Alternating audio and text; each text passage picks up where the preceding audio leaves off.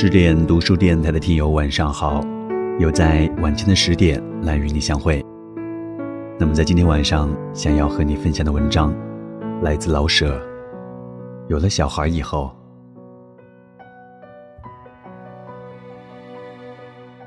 艺术家应以艺术为妻，实际上就是当一辈子光棍儿。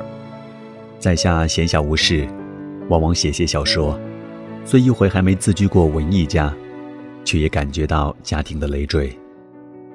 每逢困于油盐酱醋的灾难中，就想到独人一身，自己吃饱，便天下太平，岂不妙哉？家庭之累，大半由儿女造成。先不用提教养的花费，只就淘气哭闹而言，已足使人心慌意乱。小女三岁，专会等我不在屋中。把我的稿子上画圈拉杠，且美其名曰“小季会写字”，把人要气没了脉，他到底还是有理。再不然，我刚想起一句好的，在脑中盘旋，自信足以窥死莎士比亚。假若能写出来的话，当时是也。小季拉拉我的肘，低声说：“上公园看猴。”于是我至今还未成莎士比亚。小儿一岁整。还不会写字，也不晓得去看猴，但善亲亲，闭眼，张口展览上下四个小牙。我若没事，请求他闭眼露牙，小胖子总会东指西指的打岔。赶到我拿起笔来，他那一套全出来了，不但亲脸闭眼，还指令我也得表演这几招。有什么办法呢？这还算好的，赶到小季午后不睡。按着也不睡，那才难办。到这么四点钟吧，他的困闹开始；到五点钟，我已没有人味，什么也不对，连公园的猴都变成臭的。而且猴之所以臭，也应当由我负责。小胖子也有这种困而不睡的时候，大概多数是与小季同时发难，两位小醉鬼一起找毛病。我就是诸葛亮，恐怕也得唱空城计。一点办法也没有，在这种干等束手被擒的时候，偏偏会来一两封快信，催稿子。我也只好闹脾气了。不大一会儿，把太太也闹急了。一家大小四口都成了醉鬼，其热闹至为惊人。大人声言离婚，小孩怎说怎不是。与离婚的争辩中瞎打混，一直到七点后，二位小天使已困得动不了。离婚的宣言才无情的撤销，这还算好的。遇上小胖子出牙，那才真叫厉害。不但白天没有情理，夜里还得上夜班。一会儿一醒，若被针扎了似的惊啼，他出牙，谁也不用打算睡觉。他的牙出利索了，大家全成了红颜狐。不过这一点也不妨碍家中爱的发展。人生的巧妙。似乎就在这里。记得 Frank 仿佛有过这样点记载：他说王尔德为那件不名誉的案子过堂备审，一开头他侃侃而谈，语多幽默。及至原告提出几个难记做证人，王尔德没了脉，非失败不可了。Harris 以为王尔德必会说：“我是个戏剧家，为观察人生，什么样的人都当交往。”假如我不和这些人接触，我从哪里去找戏剧中的人物呢？可是王尔德竟自没有这么答辩，官司就算输了。把王尔德且放在一边，艺术家得多去经验。哈瑞斯的意见，假若不是为了王尔德而发的，的确是不错。连家庭之类也是如此。还拿小孩们来说吧，这才是来到正题。爱他们吧，嫌他们吧，无论怎么说，也是极可宝贵的经验。在没有小孩子的时候，一个人的世界还是未曾发现美洲的时候，小孩是哥伦布，把人带到新大陆去。这个新大陆并不是很远，就在熟悉的街道上和家里。你看，街市上给我预备的，在没有小孩的时候，似乎只有理发馆、饭铺。书店、邮政局，我想不出婴儿医院、堂食店、玩具铺等等的意义。连药房里的许许多多婴儿用的药和粉，报纸上婴儿自己药片的广告，百货店里的小袜子、小鞋，都显得多此一举，劳而无功。极致小天使自天飞降，我的眼睛似乎戴上一双放大镜，街市依然那样，跟我有关的东西，可是不知增加了多少倍。婴儿医院不但挂着牌子，感情里边还有医生呢。不但有医生，还是挺神气，一点儿也得罪不得。拿着医生所给的神符到药房里去，感情那些小瓶子小罐都有作用。不但要买瓶子里的白汁黄面和各色的药饼，还得买瓶子罐子、压粉的钵、凉奶的漏斗、乳头、卫生尿布，玩意多多了。百货店里那些小衣帽、小家具也都有了意义。原先以为多此一举的东西，如今都成了非它不行。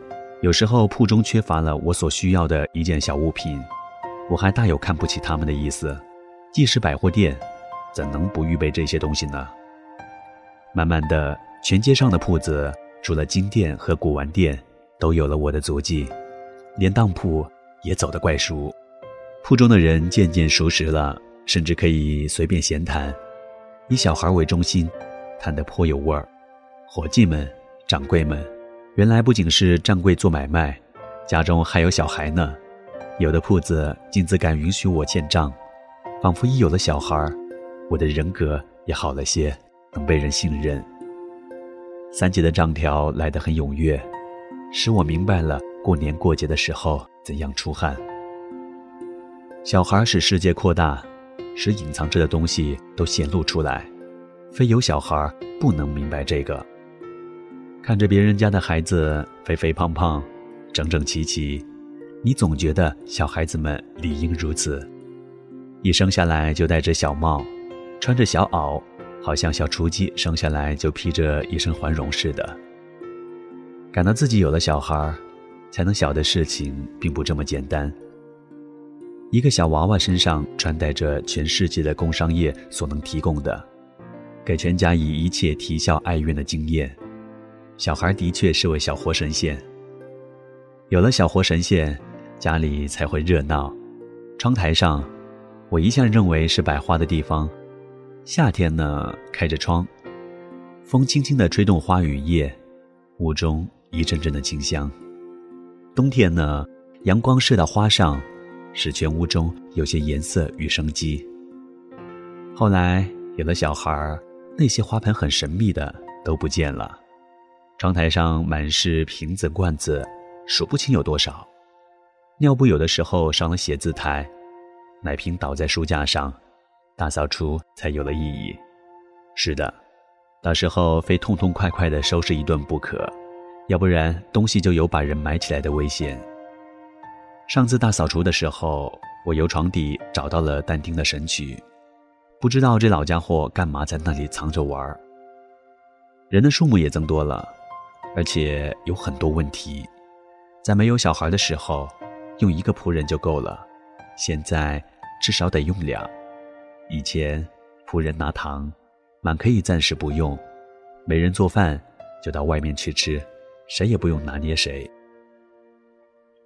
有了小孩，这点豪气成早收了起来。三天没人洗尿布，屋里就不要再进来人。牛奶等项是非有人管理不可。有儿方知卫生难，奶瓶子一天就得烫五六次。没仆人真不行，有仆人就得捣乱。没办法，好多没办法的事情都得马上有办法。小孩子不会等着国联慢慢解决儿童问题，这就长了经验。半夜里去买药，药铺的门上原来有个小口，可以交钱拿药。早先我就不晓得这一招。西药房里感情也打价钱，不等他开口，我就提出还是四毛五，这个还是使我省出五分钱，而且落个行价。这又是一招，找老妈子有作坊，当片到期可以入力延期。没工夫细想，大概自从有了儿女以后，我所得的经验至少比一张大学文凭所能给我的还要多。大学文凭是由课本里掏出来的，现在我却念着一本活书，没有头儿。连我自己的身体现在都会变形，经小孩们的指挥，我得去装马装牛，还需装得像个样儿。不但装牛像牛，我也学会牛的忍性。小胖子觉得开不走有意思，我就得百走不厌，只做一回绝对不行。多咱他改了主意。多咱，我才能够立正。在这里，我体验出母性的伟大，觉得打老婆的人们满该下狱。中秋节前来了个老道，不要米，不要钱，只问有小孩没有。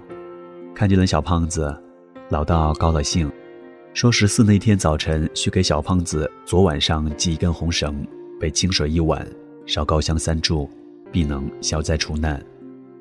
又邻家的老太太也出来看，老道问他有小孩没有，他惨淡的摇了摇头。到了十四那天，倒是这位老太太的提醒，小胖子的昨晚上才双了一圈红线，小孩子征服了老道与邻家太太。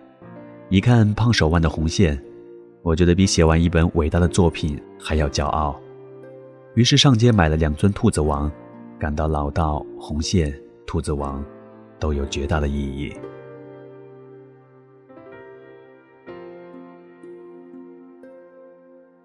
今天晚上为你分享的是老舍的文章《有了小孩以后》。今天的作品出自于极简阅读系列《最朴素的生活和最遥远的梦想》，这是一本有很多篇名家写就的关于人生的散文合集，有老舍讲的他理想中的家庭。胡适对于二十多岁年轻人的人生建议，丰子恺讲述自己的苦学经历，与大师谈心，做当下的反思。我是 DJ 戴杰，在广州向你问好。如果你想要听更多的音频节目，想要看更多的美文，敬请关注十点读书公众号或者是我的个人微信公众号。我们下期再会。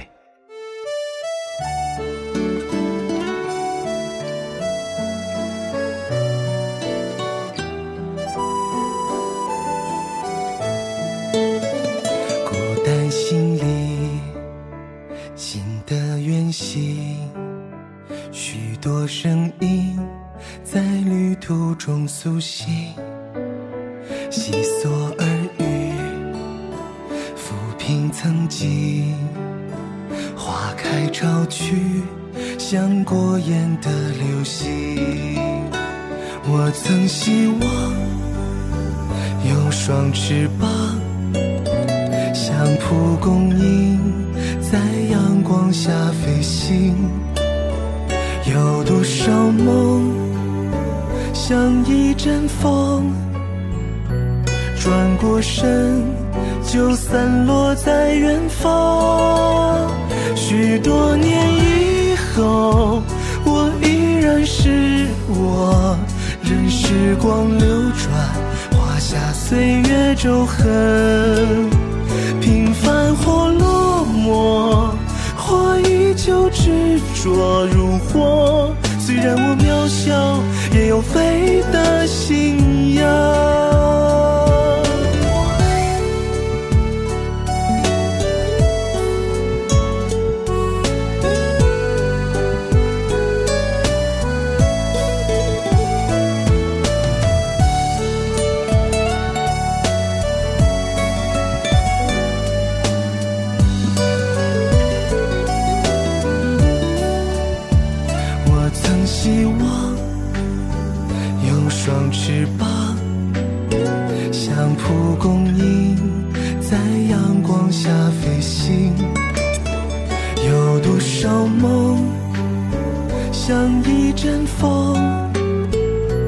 转过身，就散落在远方。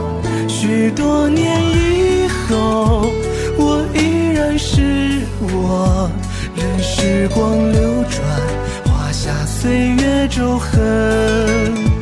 平凡或落寞，或依旧执着如火。虽然我渺小，也有飞的信仰。